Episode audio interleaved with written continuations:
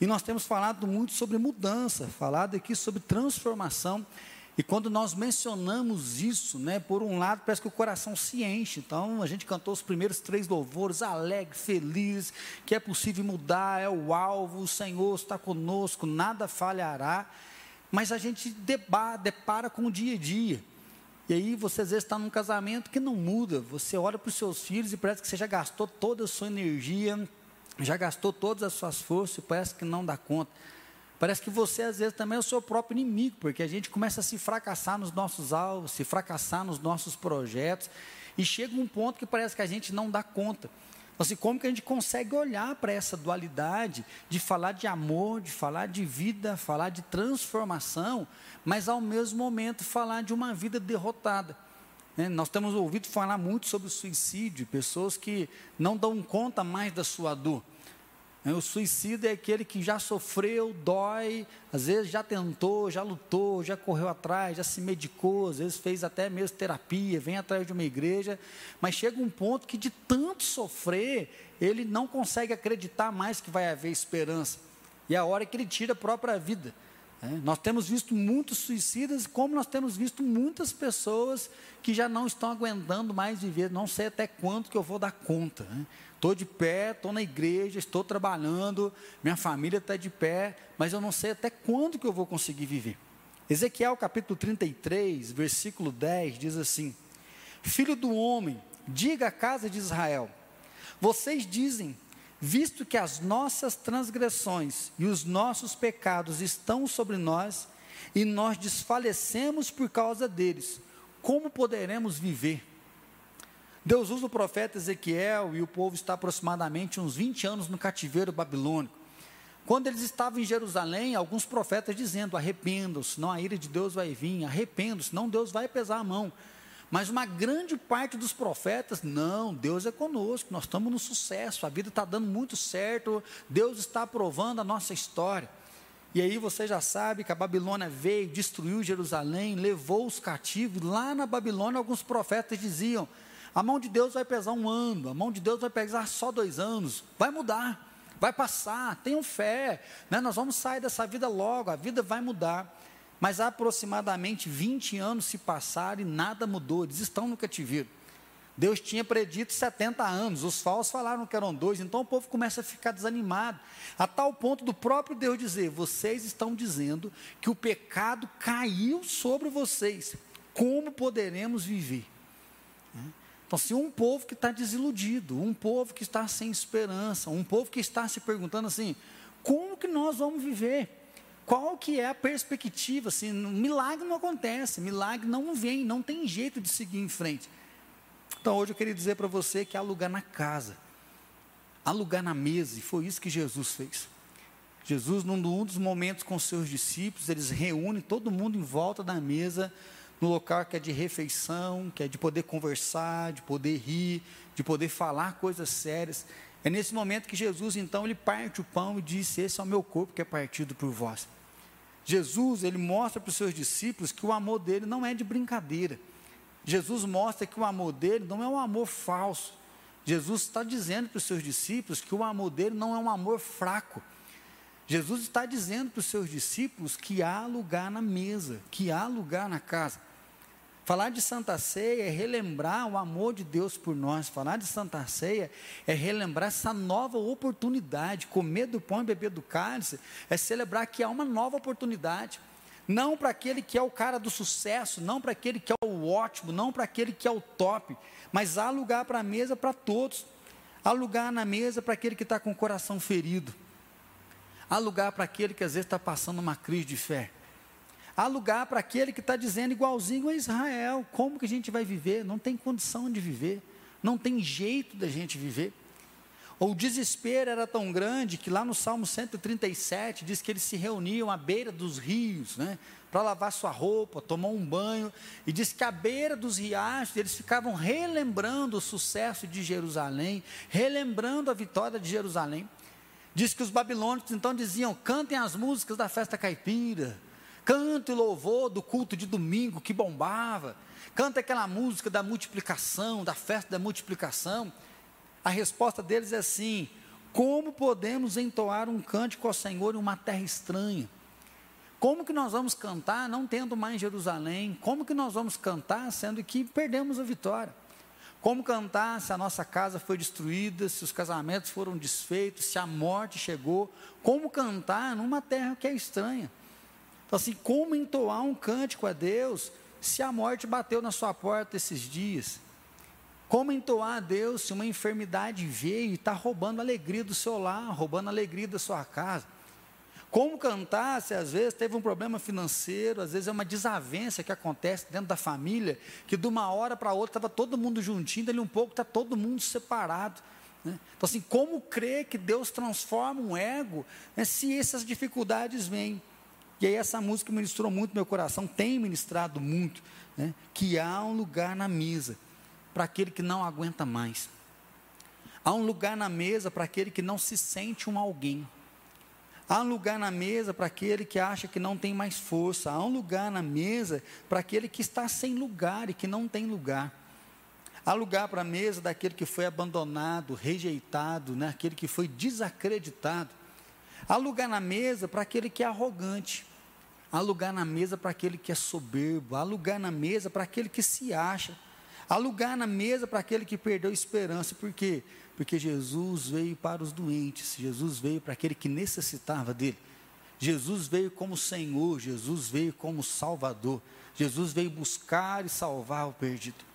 Então nós podemos crer que nós podemos ser diferentes, o nosso ego pode ser transformado, nós podemos mudar de vida, podemos, por quê? Porque Deus transforma.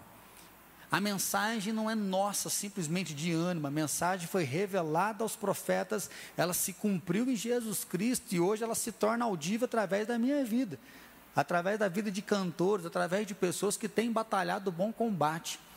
Essa semana nós perdemos a Maria do Manaim. Né? Eu creio que a maioria dos irmãos aqui não a conhece, porque ela vinha raríssimas vezes aqui na igreja. Tem aí 14 anos que eu já estou aqui e nesses 14 anos ela sempre esteve doente. Maria nunca passou um tempo sem falar que está doença, sempre inchada, sempre né, com dificuldades. E agora, nesses últimos dois anos, né, a crise ainda acompanhou mais de perto esse ano, com muitas dores na perna, a perna dela minando água e indo para o médico, mas em momento algum a gente chegava lá, ela falava, oh, não acredito em Deus mais, por que, que Deus fez isso comigo? Onde se viu acontecer uma coisa dessa? Deus não me dá sossego, igual o Jó, né? Jó tem uma hora que ele fala, Deus não me dá sossego, o cara me pega de dia, de manhã, de tarde, de noite. Então, se a palavra de Deus, ela se revela na boca de pastores, de gente do louvor, mas Deus se revela na boca de todos os seus filhos para dizer o que? Que há lugar na mesa. Que a mesa é o lugar onde nós somos nivelados, a mesa é o lugar onde nós somos igualados. A mesa é um lugar onde nós declaramos igual Paulo, eu sou dos maiores pecadores, dos pecadores eu sou o principal, então assim, não tem jeito para mim. Mas na mesa também nós somos igualados como filhos de Deus. Nós somos igualados como vai, não peques mais. Nós somos igualados dizendo que o Espírito Santo habita em nós e nós temos uma nova chance. Eu queria convidar você então nesse momento a pegar o pão, a pegar o cálice e ter um momento para agradecer a Deus. Agradecer por quê? Porque você pode sonhar com uma transformação. Você pode crer numa transformação. O texto que nós acabamos de ler, nós vamos continuar ainda esse culto hoje à noite, é para relembrar que Deus está atento. Jesus falou: façam isso em memória de mim até que eu volte. Jesus deixou a Santa Ceia para relembrar que nós não estamos sozinhos, nós não estamos abandonados. Jesus deixou a Santa Ceia para que nós lembrássemos que Ele fez isso por amor a nós, Ele fez isso por amor a você. Judas estava lá, Aquele que o traiu estava lá e Jesus inclui ele dizendo: há lugar na mesa, Judas. Há lugar, então nós podemos viver, né? E uma frase que me marcou muito até hoje é que na mesa nós não temos que pensar o que foi feito antes, na mesa nós vamos pensar o que é feito depois. Porque Jesus nos dá essa oportunidade. Ao celebrar que Jesus morreu por nós, nós podemos pensar então na nossa história. Pensar como que você vai caminhar daqui para frente. Eu confesso que quando eu fico falando sobre transformação, sobre o milagre, parece que a gente esbarra muitas vezes na dor. Né? Nós nos esbarramos quando não acontece. E aí, falar de transformação, a gente entra justamente nessa dificuldade. Parece que nós temos uma resistência com a mudança. Nós queremos ter um casamento melhor, nós queremos ter uma vida melhor, mas a gente vive se estrepando, a gente vive discordando um do outro. Nós queremos ver os nossos filhos acertando, crescendo, mas parece que eles têm uma habilidade de fazer escolhas erradas, de tomar decisões erradas. Conversando com várias pessoas, nós vamos encontrar ainda hoje violência verbal, violência física. Nós vamos ver pessoas que são muito amigas humilhando, machucando muito a outra. Então, assim, como que nós temos uma habilidade de fazer isso? E aí eu creio que é nesse momento que bate uma desesperança em nós que não tem jeito de mudar. Até que o discurso é bonito, né? até que o discurso parece que encoraja uma noite. Mas no outro dia parece que a gente já cai de novo no desespero, a gente cai no espanto, porque isso não tem condição.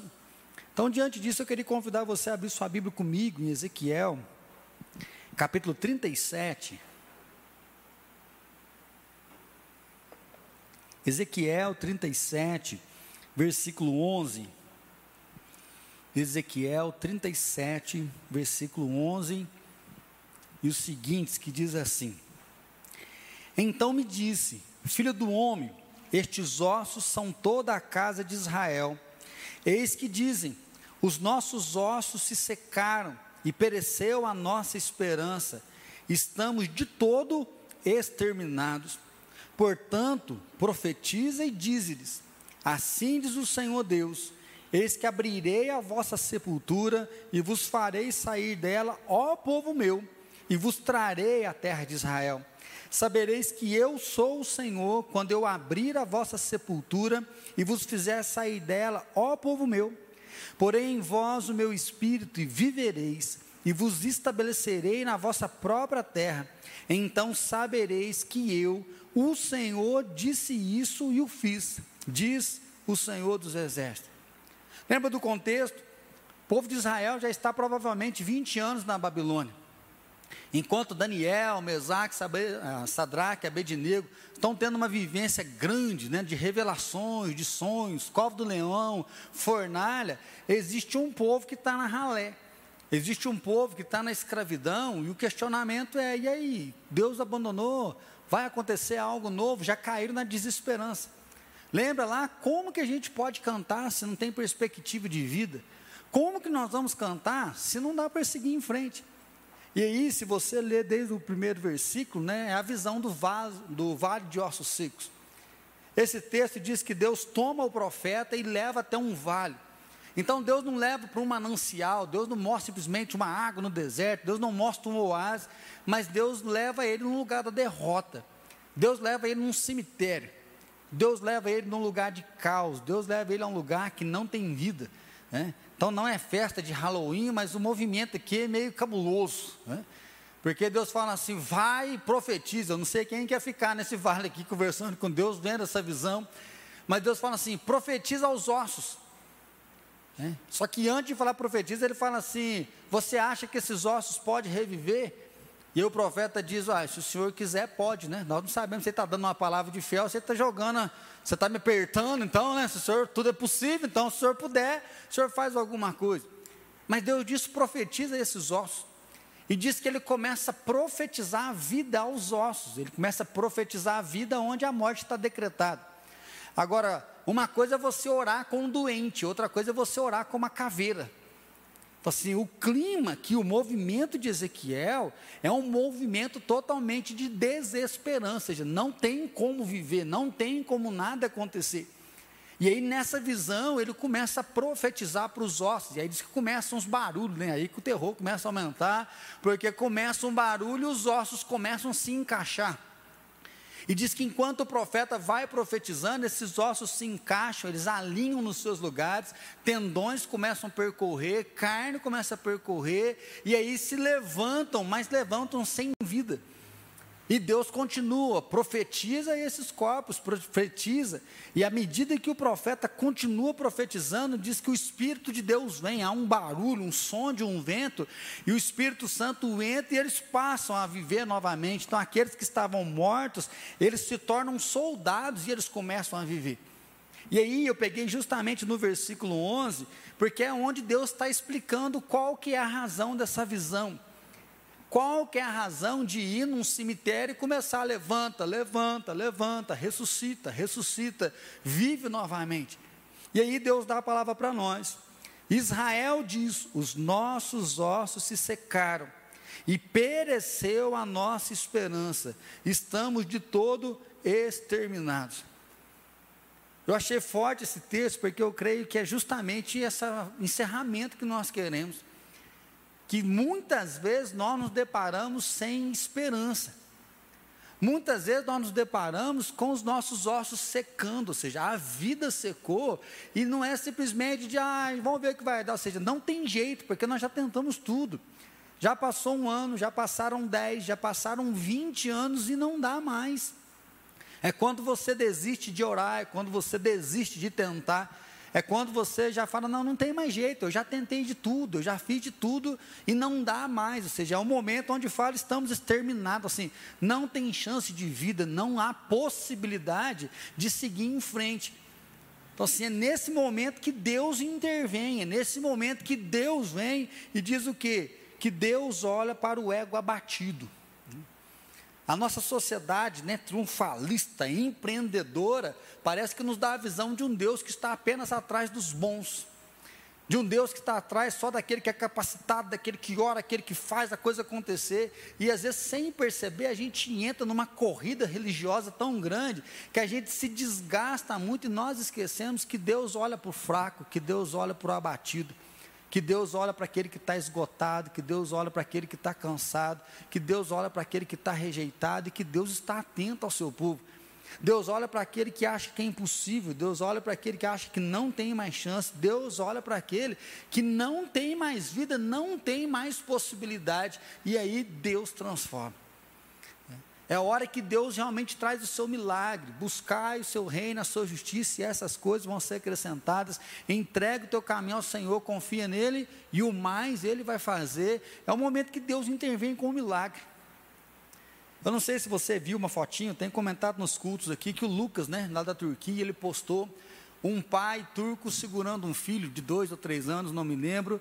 A perna do pai não tem, então está presa numa, numa muleta e o menino não tem os dois braços, se não me fala a memória, não tem a perna, nasceu com má formação, porque a mãe respirou um veneno, um negócio assim, se não me fala a memória.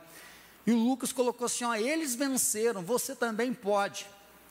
Eles venceram, você também pode vencer. Essa frase me marcou muito para pensar assim: qual é a motivação daquele pai para vencer? Qual é a motivação para um pai ver um filho nascer sem braço, sem perna, e cuidar desse filho, o pai perde a perna e segue em frente? E aí nós não podemos ser ignorantes, porque tem motivações diversas. Tem pessoas cuja motivação é a raiva, tem gente cuja motivação é o ódio. Os super-heróis daí que digam, né? Você vai ver a motivação que está por trás, é uma vingança, é porque apanhou, é porque bateu. Tem gente que a motivação é porque quer crescer, né? É um empreendedor, ele quer ganhar um bom nome, ele quer melhorar a saúde. E eu fiquei olhando para mim, qual é a motivação? E aí, isso eu queria perguntar para você hoje, qual é a sua motivação para viver?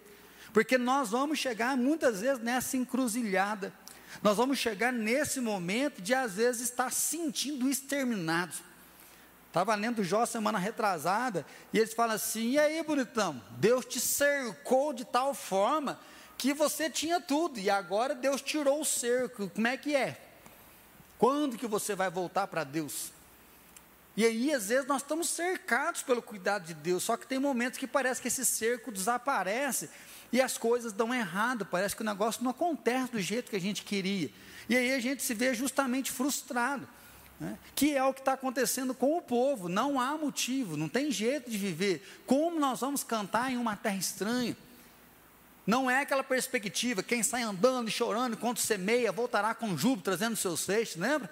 Quando o Senhor restaurou a sorte de Sião, ficamos como quem sonha, a nossa boca se encheu de júbilo, a nossa língua de júbilo, entre as nações se dizia, grandes coisas fez o Senhor por nós, por isso nós estamos alegres, restaura a nossa sorte, quem sai andando, chorando, voltará com júbilo, a perspectiva que não é essa, a perspectiva é, não tem lágrima, a perspectiva é quem sai andando e chorando, volta chorando, porque não acontece. Não dá mais. E aí é Deus que vem então, e aí é bonito porque Deus olha para o abatido. Deus olha para a incredulidade, Deus olha para a dor, e aí ele vem ao encontro. Deus profetiza restauração, Deus coloca as coisas no lugar. Deus pega aqueles ossos que estão espalhados e Deus junta aqueles ossos. Deus coloca tendões para ligar aqueles ossos. Deus coloca carne que coloca aqueles ossos de novo de pé. O que Deus está dizendo para o povo é assim: eu vou colocar vocês no lugar, eu vou juntar vocês novamente, eu vou cuidar de vocês novamente. Algo que parecia impossível era o que? A volta para Jerusalém. Nós nunca mais vamos voltar, não vai ter chance. E como nós conhecemos a história, nós sabemos que aí 50 anos depois eles vão voltar para Jerusalém, eles reconstroem Jerusalém, Jesus nasce, Jerusalém está de pé, debaixo do governo romano, 1948, Israel coloca uma bandeira lá de novo. A nação tem dinheiro, os caras têm ciência, têm tecnologia e eles estão de pé por quê? Porque Deus foi lá e trouxe vida. Porque Deus ressuscitou esse povo, porque Deus tirou esse povo da cova, Deus tirou esse povo do túmulo e falou: Eu vou cuidar de vocês, eu estou com vocês. Do cemitério para o exército, né? é o lugar de morte, é o lugar da impossibilidade. Deus vem e ele diz: ó, Portanto, profetiza. Assim diz o Senhor Deus: Eis que eu abrirei a vossa sepultura e vos farei sair dela, ó povo meu eu vos trarei a terra de Israel. Ou seja, eu vou trazer vocês de volta. Vocês vão voltar para casa. E é muito bonito quando o rei vai dizer, né, aí já são o império medo persas, ele fala assim: o Deus do céu me incumbiu de construir uma terra para ele. Quem é do seu povo pode voltar. É Deus dizendo que na história ele vai agir, é Deus dizendo que na história é ele que vai cuidar. Deus está falando então para aquele que está sem esperança, falando para aquele que está sem sonho. Deus está falando para aquele que está à margem do rio, do ribeiro, lavando roupa, tomando um banho, preparando o seu alimento, falando: Nós éramos felizes e não sabia, a gente cantava, mas agora não tem motivo mais para cantar. Deus vem e fala: Eu vou levantar vocês. Quantas pessoas escravizadas ao próprio corpo, quantas pessoas escravizadas ao prazer. Quantas pessoas prisioneiras do pecado, prisioneiras de feridas de relacionamento. Feridos porque a vida não deu certo, magoado com Deus, magoado com pessoas que estão travando a sua vida. Quantas pessoas, né, prisioneiros da esperança, já preguei aqui esse ano. Ó, oh, prisioneiros da esperança, até quando? Quem é o prisioneiro da esperança? Ah, amanhã vai ser melhor. Ah, Jesus vai voltar. Ah, um dia as coisas vão melhorar. Não, vamos ter fé que vai dar certo. Só que chega um ponto que isso não é uma confissão de fé mais. Chega um ponto que ele joga tanta vida para o futuro que ele é um prisioneiro da esperança, porque no hoje ele não consegue se movimentar. No hoje ele não consegue perceber o milagre. No hoje ele não consegue permitir que Deus faça o milagre. Ele não consegue permitir que a vida aconteça, ele está tão fechado e ele está tão machucado que se ele permitir, ele sabe que a dor vai aumentar, então ele fica do jeito que ele está, porque essa dor ele já domina.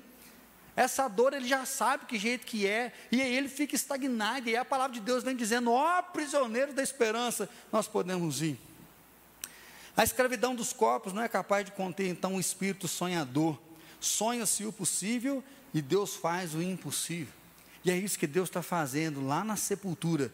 Vai haver vida, lá no cemitério vai haver restauração. Eu vou ressuscitar. Aí a palavra é milagre, não tem outra coisa.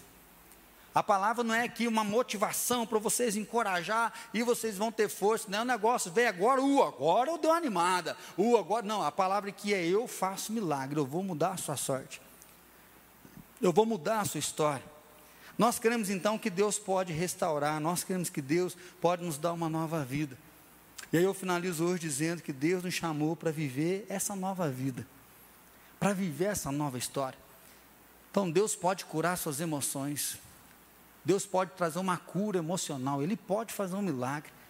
Deus pode abrir as portas, Deus pode movimentar, Deus pode fazer, Deus pode transformar o seu caráter. Ele pode transformar o seu ser, é isso que diz, ó, porei em vós o meu espírito e vivereis. E aí é interessante a visão, porque quando o profeta profetiza aos ossos, eles vão se levantar, mas eles estão mortos. Tem corpo, mas não anda, tem olhos, mas não vê, eles estão lá. E aí Deus manda profetizar o Espírito. E aí, quando o Espírito vem sobre eles, é o momento que a vida acontece. E aí Deus diz que além de nos colocar de pé, Ele vai colocar o Espírito Santo sobre nós. E vos estabelecerei na vossa própria terra. Então sabereis que eu, o Senhor, disse isto e o fiz, diz o Senhor dos Exércitos. Se não for o Espírito Santo sobre nós, não tem jeito. Então você pode buscar uma terapia, você pode buscar uma medicação, você pode buscar um médico, mas Deus está dizendo: eu vou colocar o meu espírito sobre vocês e uma nova vida vai acontecer. Eu vou colocar o meu espírito sobre vocês uma nova história vai acontecer. Eu vou colocar o meu espírito sobre vocês e vocês vão voltar para a terra e vão estabelecer. Ou seja, a minha promessa vai se cumprir. No lugar onde eu falei que iria acontecer, no lugar que está. Então Deus abriu a sepultura, Deus nos arrancou do inferno, Deus nos livrou para viver uma nova vida. E isso que eu queria convidar você, para que você viva o melhor de você mesmo, que você aprenda a se amar, mas aprenda a se encontrar em Deus, que você tenha coragem de permitir que Deus trabalhe, que você tenha coragem de se lançar a viver essa nova vida. E aí perceber o que é que você está disposto a fazer para andar com Deus, de buscar a sua própria experiência para com Deus de romper a barreira da religiosidade e entrar em intimidade com Ele, em batalhar pelas suas lutas, batalhar pelas suas vitórias, buscar o Senhor por você para que Ele faça o seu melhor. Então, livres para viver o melhor do que nós somos. Livre para viver o melhor do que nós podemos, livres para deixar um legado que Deus nos chamou para viver, livre para não invejar o outro, ser uma cópia do outro, mas livre para fazer parte do exército de Deus, e celebrar que há lugar na mesa, celebrar que há lugar na casa e que Deus veio para nos dar uma nova vida. E aí sim Jesus veio dizer: se o Filho vos libertar, verdadeiramente sereis livres. Jesus disse para a samaritana: se você soubesse com quem você está falando, você iria pedir água, e a água que eu der, jamais você vai ter sede. Por isso que esse domingo, né, todos os domingos nós estamos cantando que Ele traz vida aos sepulcros que Ele traz vida ao nosso coração, que Ele faz um milagre, que Ele restaura cada um de nós e que Ele fortalece cada um de nós, que Ele tem o poder, que Ele tem o dom na vida, que Ele é o Senhor. Então, meu irmão, qual é a sua motivação? Qual é a sua motivação quando você olha para a sua vida? Qual a sua motivação quando você olha para o seu casamento? Eu tenho citado aqui coisas que eu acho que é o nosso dia a dia. Porque um ego transformado, ele tem total relação com isso. Qual é a sua motivação quando você olha no seu relacionamento com Deus? Finalizando mais um ano, sim, nós estamos finalizando mais um ano. Onde você quer chegar com seu filho, onde você quer chegar com a sua esposa, onde você quer chegar com você mesmo. E aí nós lembramos que há lugar na mesa, que há lugar na casa. E Deus diz: profetiza aos ossos, eu vou tirar você da sepultura. Eu vou tirar você do lugar de morte, eu vou tirar você do lugar de derrota, eu vou tirar você do lugar de desesperança, vou colocar sobre vós o meu espírito e vocês vão viver e vou estabelecer vocês na minha própria terra. Então sabereis que eu, o Senhor, disse isto e fiz isso. O nosso Deus é vivo. Eu queria te convidar a entrar na presença dele. Nós estamos num mundo tão corrido que tem hora que parece que Deus é verdade ou é mentira. Às vezes você já bebeu da fonte, já se apaixonou, mas tem hora que vão acontecendo tantas coisas que a gente começa a pensar se compensa ou não. Tem momentos que parece que o diabo consegue ter lugar para derrubar, para barrar a nossa história, que a gente não consegue acreditar na mudança provavelmente está na boca da maioria. Ah, servir a Deus não compensa não, porque tá louco, a gente faz e faz, só toma pancada. Ah, não sei se dá certo, porque já orei tanto, mas não tive nenhuma resposta. E aí isso provavelmente já aconteceu com você, isso acontece em toda casa. Momento que nós nos sentimos sozinhos, momento que nós sentimos cansados, momento que nós não sentimos valorizados. E aí eu creio que é a hora que abala a nossa perspectiva, abala os nossos projetos, abala os nossos sonhos. E é a hora que a morte instala. E aí a gente começa a desistir. A gente desiste de nós, desiste disso, daquilo, a gente vai se abandonando, né? Nós vamos se automutilando, deixando as coisas. E aí é essa visão que Deus deu lá no profeta Joel, depois Jesus vai reafirmar, dizendo que ele vai derramar o espírito dele sobre o seu povo e os jovens vão profetizar. Falar que os jovens vão profetizar é muito forte, porque o jovem é a ideia da irresponsabilidade. O jovem é a ideia da força, da garra, da determinação, mas é a ideia do tesão, do prazer, é a ideia da inconstância, é novo ainda. Ele diz: os jovens vão profetizar, os jovens vão ouvir a Deus, os jovens vão ter comunhão com Deus, os jovens vão ser usados por Deus, os jovens vão ter intimidade com Deus. Da mesma forma, ele fala que os velhos vão sonhar. O velho é a ideia da morte, a ideia do pé na cova. O velho é a ideia da sabedoria. Ele vai ensinar os mais novos para que os mais novos vivam, porque o mais velho já viveu, então agora não tem mais vida. A ideia do mais velho é que ele tem a sabedoria, o depósito de conhecimento está nele, ele precisa passar para os mais novos, não perderem a vida, porque o mais velho já viveu. Só que Deus diz que quando o Espírito Santo for derramado, os velhos vão sonhar, ou seja, os velhos vão se apaixonar pelo futuro, o sonho está no futuro, o sonho não está no presente. No presente está o trabalho, no presente está a garra, no presente está a determinação, porque o sonho nos faz apaixonar com amanhã, o sonho nos faz inspirar com a vida, o sonho nos faz batalhar para dizer: Eu não estou aqui por acaso. O sonho faz a gente apaixonar para dizer: Está tudo dando errado, mas eu vou continuar e Deus vai agir e o milagre vai acontecer, o negócio vai dar certo. E aí você vai morrer. Não, tem muita coisa para fazer e meus olhos estão alçados porque, porque tem sonho. Quem sonha não perde tempo com o passado. Quem sonha não perde tempo na desesperança. Porque enquanto ninguém enxerga, o sonhador está lá, o coração dele está lá. E aí o cuidado que o sonhador tem que tomar cuidado é que às vezes ele deixa até de vir aqui para ficar lá. Mas aqui ele trabalha, aqui ele encoraja, aqui ele renova a fé das pessoas, porque, porque Deus vai fazer. E é essa palavra, vou derramar o meu espírito sobre vocês e vocês vão viver. Essa é a palavra de Deus. Vou derramar o meu espírito e vivereis. Às vezes nós estamos esperando coisas grandiosas, poderosas, milagrosas, e nós estamos perdendo a beleza de viver, a beleza de pedir perdão, a beleza de brincar na chuva, a beleza de perder um tempo no dia a dia a beleza de poder comer uma a beleza de falar, você está diferente, você está mudado. A beleza de poder anunciar o Evangelho, uma pessoa ser transformada, de poder tocar numa pessoa e ela ser mudada. A beleza de saber que Jesus habita em nós e Ele está conosco. É por isso que Jesus diz: Fazer isso em memória de mim, porque eis que estou convosco todos os dias. O convite, então, meu irmão, viva a sua vida, porque Deus te chamou da morte para a vida. Viva a sua história, por quê? Porque Deus te chamou para uma nova vida. Se apaixone pela tua profissão. Não dá mais, mude de profissão. Se apaixone pelos seus estudos, porque no final dele vai esperar alguma coisa. Tenha um bom namoro, honra a sua namorada, honra o seu namorado. Não brinque com ele, porque se não der certo, vocês vão ter uma cumplicidade de amigo, de cuidado, de amor. E se der certo, você tem uma relação firmada na responsabilidade, na presença de Deus, no cuidado de Deus. Viva o seu casamento com intensidade. Não perca tempo, mas dá BO, dá, mas Deus tira a gente do BO, Deus tira a gente do cemitério e Ele coloca a gente de frente.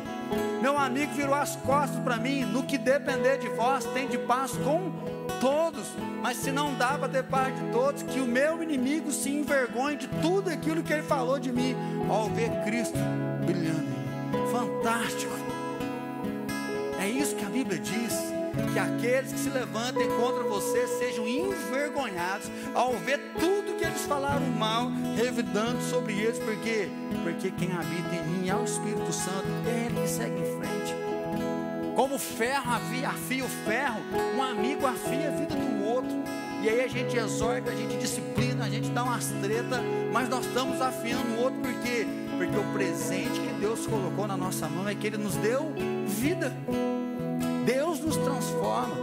E aí sim o fruto do Espírito é amor, bondade, longanimidade, mansidão, domínio próprio, alegria, paz. Contra essas coisas não há lei. Mas que o ego transformado se renove dia após dia. Que você viva, saia da baixa estima que você vive saia da autoestima alta e viva uma vida saudável e equilibrada, sabendo que o Espírito Santo veio trazer vida, ele está com você, ele é por você, e ele diz: profetiza. Profetiza aos ossos, profetiza a vida e que o Espírito Santo traga a vida e que através de você a vida floresça as pessoas. Por isso que nós cantamos que traz vida aos sepulcros e transforma ossos em soldados, porque Deus está olhando para aquele que não tem esperança. Deus está olhando para mim, Deus está olhando para você, dizendo: Viva a sua vida, porque eu estou com você. Pai, não há nada melhor do que o Senhor, não há nada melhor do que o nosso Deus. Muito obrigado, porque o Senhor se revelou a nós, os nossos olhos te viram. Ó Pai, obrigado porque em contato com a tua palavra, o nosso coração queima, Espírito Santo, obrigado, porque o Senhor coloca um fogo santo, um desejo de te servir, de não te abandonar, de não largar do Senhor jamais. Mas, ó Deus, tem momento que nós sentimos acabados, rejeitados, destruídos. Parece que não há força para pelejar, mas nós profetizamos hoje vida aos sepulcros. Pai, profetizamos sobre o vale de ossos secos hoje, ressuscita a vida hoje. Ó Deus, é cura emocional, financeira, restauração relacionamentos, é uma transformação na personalidade, no temperamento. Ó Deus, é só o Senhor que pode fazer. Pai, nós estamos aqui dizendo que não há força em nós, não há poder em nós, e em muitos momentos não há nem vontade, mas nós estamos aqui da mesma forma. Senhor, como aquela mulher disse, nos ajude na nossa falta de fé.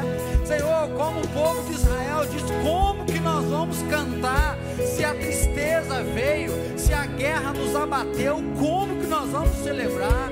Mas nós declaramos hoje a vida do Senhor sobre nós, vida na vida, vida para uma nova vida. Espírito Santo seja derramado sobre nós, Espírito Santo vem sobre nós nós não queremos trabalhar cansado, desanimado, desmotivado. Pai, nós não queremos servir nessa igreja só para cantar, para servir um culto. Ó Deus, traz vida. E assim, Pai, que os jovens profetizem, que os nossos filhos estejam compromisso com o Senhor, que os nossos filhos sejam santos, que os nossos filhos sejam luz.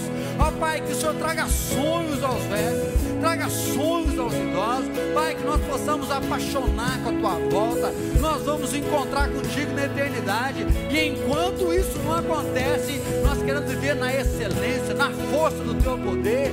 Que no dia da tristeza, a alegria do Senhor seja a nossa força. Que no dia do desânimo nós possamos lembrar que maior é aquele que está em nós do que aquele que possamos lembrar no dia do cansaço que os teus mandamentos não são penosos. Que nós possamos lembrar no dia que estivermos perdidos, desorientados, que o Senhor é o nosso pastor e nada nos faltará. Ó Deus, que o mês de novembro venha, que uma chama nova se acenda em nós, que uma transformação aconteça, que a nossa casa possa viver o novo do Senhor, a transformação do Senhor, que dezembrão chegue anunciando o nascimento do Salvador que já nasceu em nós, que vive em nós e no poder da ressurreição, que nós possamos finalizar esse ano com chave de ouro e que os nossos olhos se abram para os campos que 2022 venha, ó Pai, a todo vapor, Pai, no Teu nome. Assim, Pai, nos levanta, ossos em soldados, ossos em soldados, ossos em soldados, traz vida sobre nós.